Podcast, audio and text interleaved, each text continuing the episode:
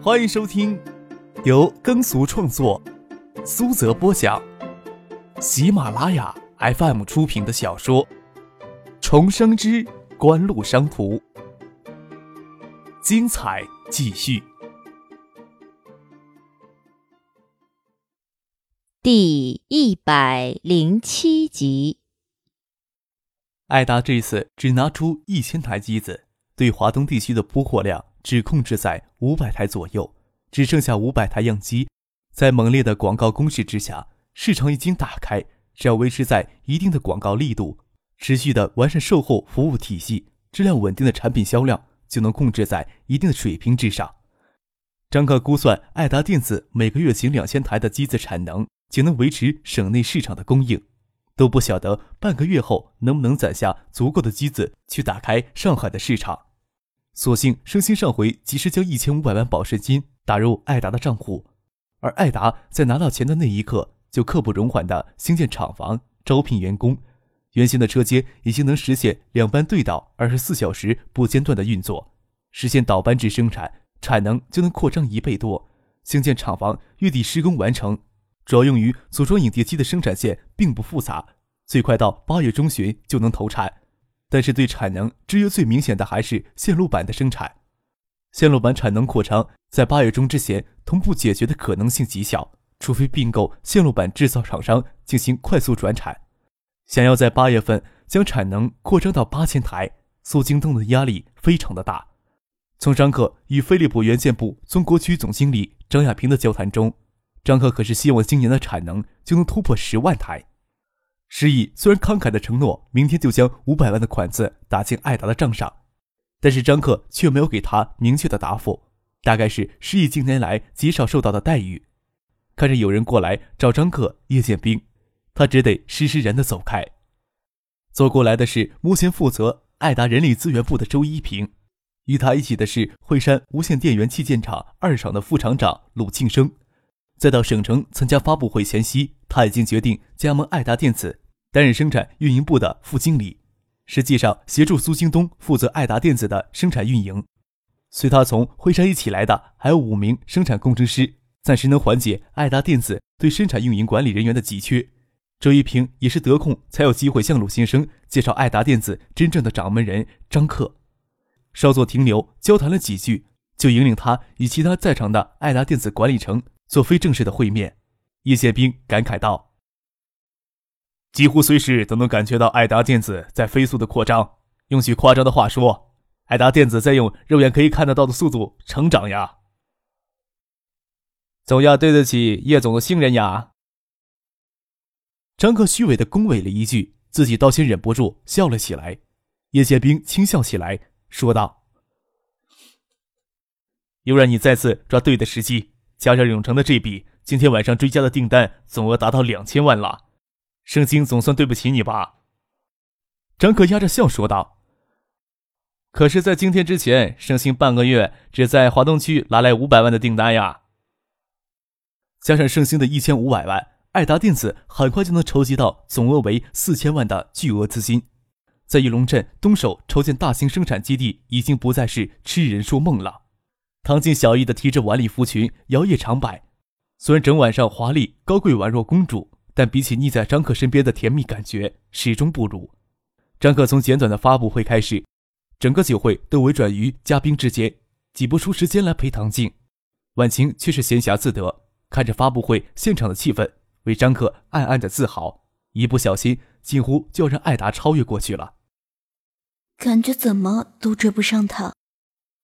唐静若有所思地凝视着杯中香槟酒不断浮起的泡沫，在淡琥珀色的酒液里连成丝线，不断的浮起又不断的破裂，有种徒劳无功的感觉。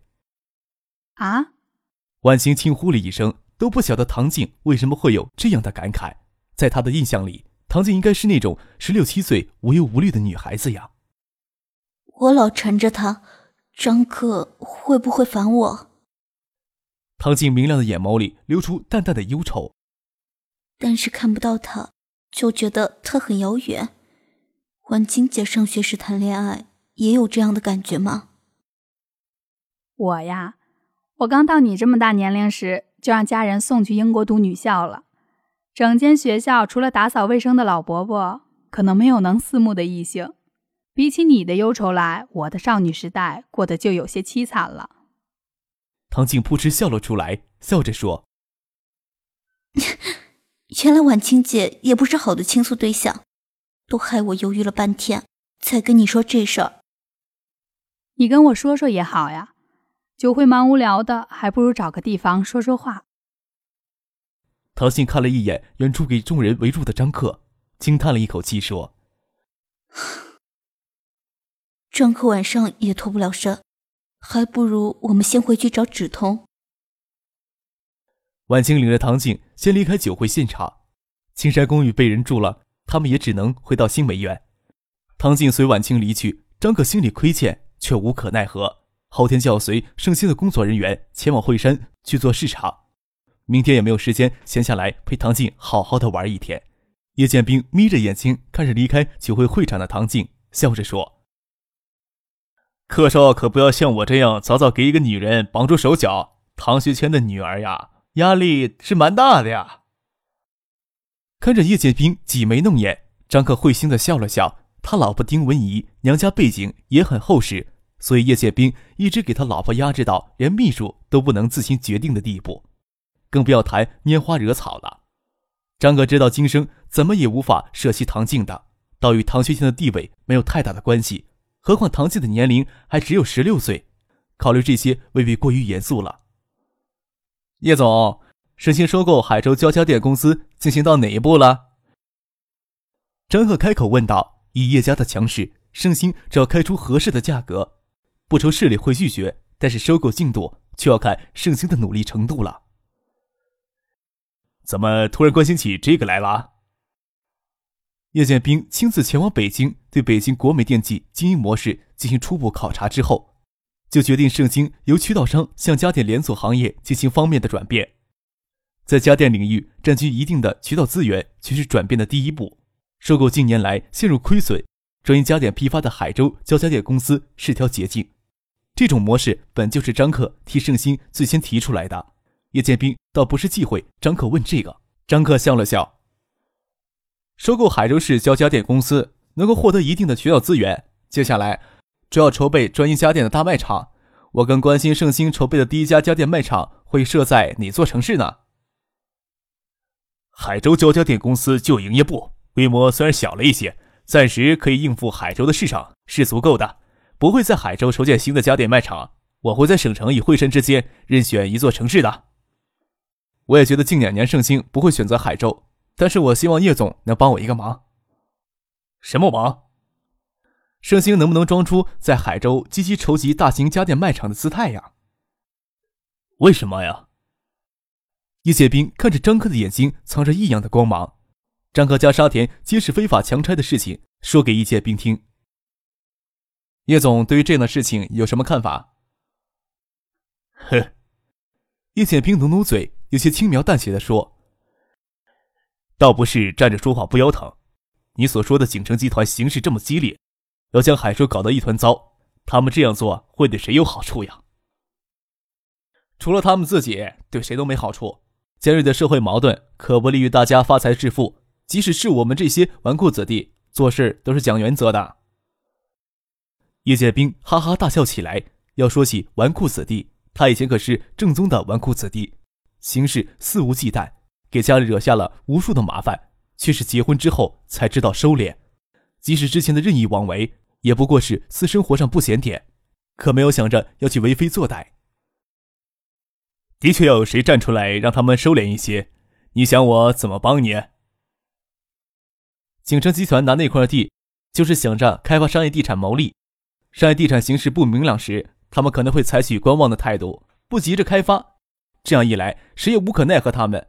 反而会让他们日后从那块地获得暴利，像我们这样有正义感的人怎么能甘心呢？说到这里，与叶剑兵一起笑了起来。我希望盛兴在海州市摆出积极储备大型家电卖场的姿态，前面一时还找不到适合做家电卖场的地方，这将诱使他们提前开发那块地段，说不定他们还会主动找盛兴来合作呢。您正在收听的是由喜马拉雅 FM 出品的《重生之官路商途》。得，知道了。他们找上门来，我让他们先将楼盖好再说。一剑冰笑了起来：“你小子坑人的水平也是一流的。将他们的资金锁死在那个项目里，至少让他们可以少造些孽呀。”海州的旧城改造，我也知道一些。西片旧城没有两三年开发不起来呀。叶剑兵又说道：“对了，亲兄弟还要明算账，要我在海州摆出积极的姿态，总要有个筹备组性质之类的存在。人力成本怎么也要算到你的头上吧？”赶上受九七年东南亚金融风暴的影响，沙田旧城改造还要往后拖一段时间，只是现在没有必要说出来。张克笑着说。你额外在海州养七八个闲人，方便你日后将看不顺眼又不方便请出圣心的人一脚踢过去。有这种好处，你却来跟我斤斤计较这些小钱儿。叶宪兵嘿嘿一笑，叶家的关系也复杂，他在圣心总有些不如意的地方，在海州开辟一处冷宫，倒也是有必要，免得有些人在眼前晃得头疼，还不能爽爽利利的将他们请走，却不晓得张克怎么就能钻到自己的肚肠里去。摆明了是配合他坑人，这话题轻轻一拨，倒成了自己实在想将这些闲人找个理由丢到海州去。自己要真这么做，岂不是这个都不算给张克的人情了？叶剑兵拍拍脑袋，指着张克说：“哎，谁要跟你玩心眼儿，谁倒了八辈子霉了。只要沙田西片的开发改造迟迟无法最终完成，景城那块地处于沙田复兴的地段，开发商业地产将无法回笼资金。”景城集团越早开发那一地段，他们所受到的资金压力越大。怕就怕他们花了一千多万霸占着日后黄金地段等沙坪地段开发成熟之后再开发，那时景城集团却要反过来狠赚一笔，一定要让他们提前下水。除了请叶剑兵以及家电连锁迈向维尔，还要唐学谦在市里施加压力。叶剑兵愿意配合，加上市里的施压，景城有八成的可能逃不过去。苏京东代表爱达电子致辞答谢之后，酒会就算结束了。张肯与叶剑兵站在会场入口内侧，恭迎应邀嘉宾与媒体记者离场。看着人走了差不多，许巍、江黛儿、令小燕他们才走过来。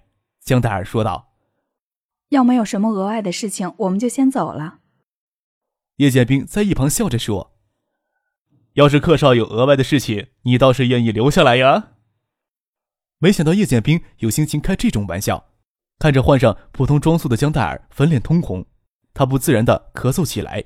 许巍撩起眼帘，看着张克：“你的小情人好像早就离场了。”“嗯，跟婉晴姐先回去了，酒会挺闷的。”见张克倒不否认，令小燕惋惜的朝江黛儿咂咂嘴，却令江黛儿更是窘迫，拘束的站在那里，明眸悬然，却有另一番不甚怜惜的风味。三个女孩子先行离开，叶宪兵看着他们的背影，咂咂嘴，惋惜地说：“女人多了也头疼呀，为这事儿，文姨都跟我闹几回了。”叶总，你这言下之意，别叶总叶总了，我比你长几岁，你叫我哥，不占你便宜啊。夜来无事，我们到别处再喝一摊去。这座城市与两年之后相比，几乎没有什么差别。中山大道两侧都是叶盛繁茂的高大法国梧桐，这些法国梧桐都是民国时种植，都有七八十年的树龄，遍布这座城市的每一个角落。酒会一结束，叶宪兵就拉着张可出来，将扫尾的工作丢给其他人。街灯与车灯仿佛都让法国梧桐树的密叶给遮住了。张可舒服地抱着皮质靠垫，透过敞开的天窗，看着夜色迷离的星空，星辰寥寥，聊胜于无。看你对这座城市很有感情的样子呀。张克在这座城市悲痛还沉了，生活了四年，有些血脉相连的感觉。之后大概与这座城市也脱不开干系，怎么能没有感情呢？但在其他人的眼里，张克不过是匆匆的过客而已。张克笑了笑，收敛起不该有的淡淡忧伤，转过头问叶剑兵：“叶哥要拉我去哪儿啊？大奔不坐，偏要挤我这辆破车。”我十七八的时候，能两解放过过手瘾就不错了。将军区大院的院墙撞了一个大窟窿，后来一直到大学毕业才被允许碰车。叶宪兵乐呵呵的说起往事，可不比你现在这么气派，进口小车坐着还不用你亲自把方向盘。叶宪兵指着父亲开车拐进东海大学西面的巷子口，东海大学西面是东海师范大学，北面是省立音乐学院。这条巷子虽然不宽阔，也有些陈旧破落，但是处于三所高校之间，又是盛产美女的三所高校之间，却是这座城市最繁华热闹的地方之一。原来的巷子叫什么名字已无从可考，张克与许多人一样，只记得学府巷这个名字。叶哥不会经常来这里把学生妹吧？学生妹。叶宪兵诧异的看了张克一眼，又嘿嘿笑了起来。哼。这说法倒是老道，我倒想看看你怎么把学生妹。这里出没的学生妹可要比你大一些呀。车里没有开灯，张克的窘态应继兵也看不到。